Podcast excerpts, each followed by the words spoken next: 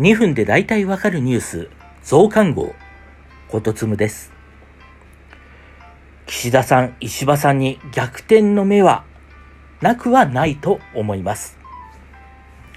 一気に勝負がついた形に見える自民党総裁選挙。今日夕方5時から突如大本命に躍り出た菅官房長官が記者会見して立候補を表明しました。菅官房長官、この週末ですでに5つの派閥をえ味方につけました。細田派、麻生派、二階派、竹下派、そして石原派。もうこれだけですでに、えー数の計算では、えー勝負がついているように見えて、えー岸田さん、石破さんがこう当て馬のようにもうなってしまっているように見えるんですけれども、この後逆転のチャンスがない、全くないかというと、やり方次第ではあると思うんです。というのも、まあそれだけ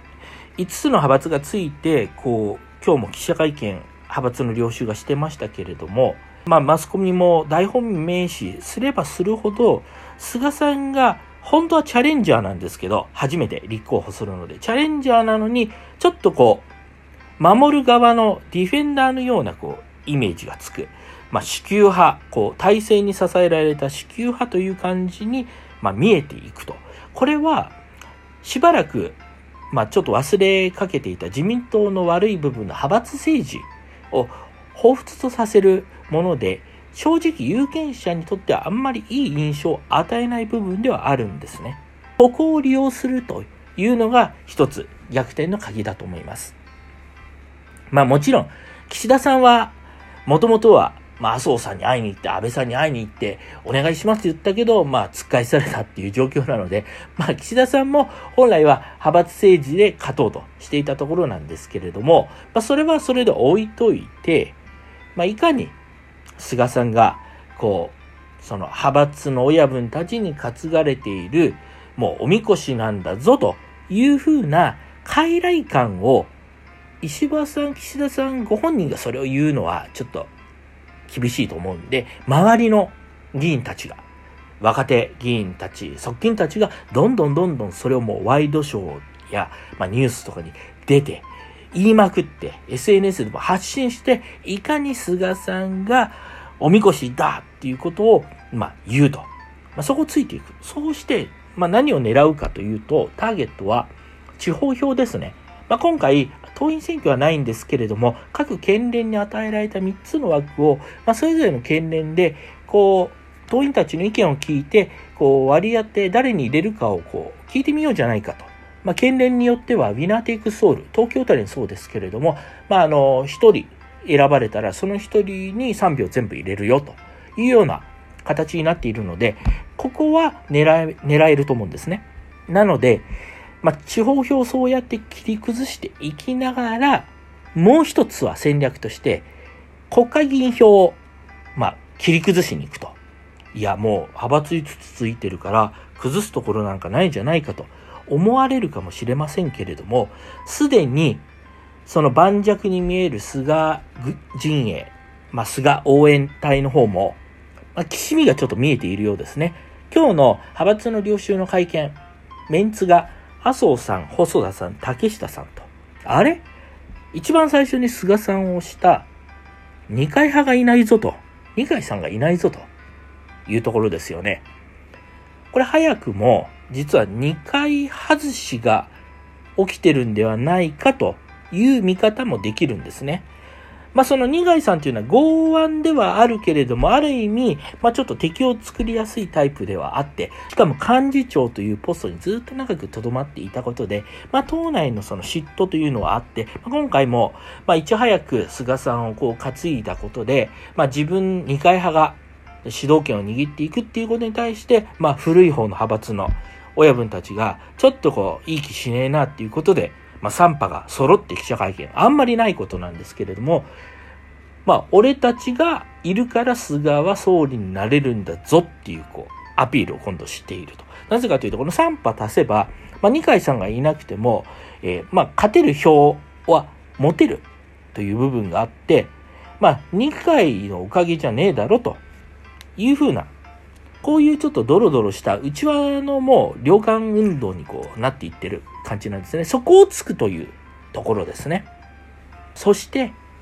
二階さんへの嫉妬心と同時にもう一つ利用できるのは、菅さんへの嫉妬心です。まあ、菅さんも横浜市議会の苦労人で叩き上げでずっとこう、ここまで上り詰めた方ですけれども、一方で、まあ、安倍さんをずっと押したことで、蕎麦用人のように、まあ、ずっとこう、番頭に長く居続けて、強大な権力を、まあ、官僚機構を事実上掌握して、力を持った菅さんに対して、まあ、正直、嫉妬、まあ自分はね、大臣、副大臣になれないのになんで菅さんはあんなこう重用されるんだって思っている、まあ、中堅ベテラン議員は少なくありません。なので、そこの嫉妬心を利用すると。まあ昔野中博文さんが、その男の嫉妬は恐ろしいというようなことを言っていましたけれども、まあ、そこをうまく利用するというところだと思うんですね。なので、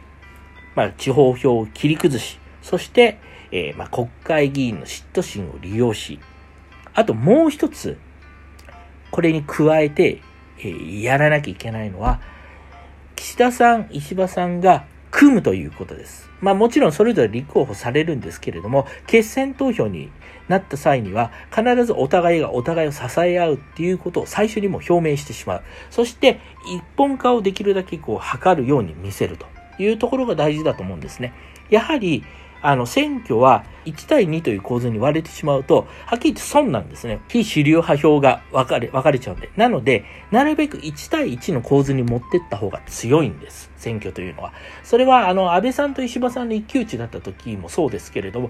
あの、2択になると、おのずともう片方の方に票が流れていきやすくなるので、できればその2人が組んで、えー、同じグループなんだぞっていう形を作っていくと。そして票を集めていく。反菅票を取っていくという戦略で、まあ、ホップ、ステップ、ジャンプでいけば、まあ、菅総理総裁という目を積むことはできなくはないと思うんです。今のまま、それぞれで戦って、まあ、菅さんにこう、挑むのはほとんど竹槍で戦争を挑むようなもので、岸田派も、まあ、石破派も、ま、正直、戦があまり上手でないというところなんですね。なので、まあ、もうちょっと作詞、もうこれ多分お二人にとっても最後のチャンスだと思うんですね。多分菅さんの次ってなると、あの、一気に河野さん、小泉進次郎さんって若返りに多分なっていくと思うので、もう岸田さん、石破さんの世代は飛ぶと思うんですね。なので、今回で負けてしまったら、もうお二人は政治家として事実上上がりになってしまう。そこの危機感を、まあ、グループの人たちも、まあ、持った方がいいと思うんですね。なので、もうあらゆるネガキャンをして、いかに菅さんが、こう、担がれている傀儡だと。まあ、派閥の領袖たちに単に利用されているお飾り、おみこしに過ぎないんだ。総理の器じゃないんだって、こう、ワイドショーなどでもひたすら言い続ける。汚いと言われようと、まあ、国民側をどんどん世論を味方につけていくというところで、正気をもぎ取っていく。まあ、それぐらいのことをしないと、今の状況は崩せないと思います。自民党総裁選については、また随時お伝えしていこうと思います。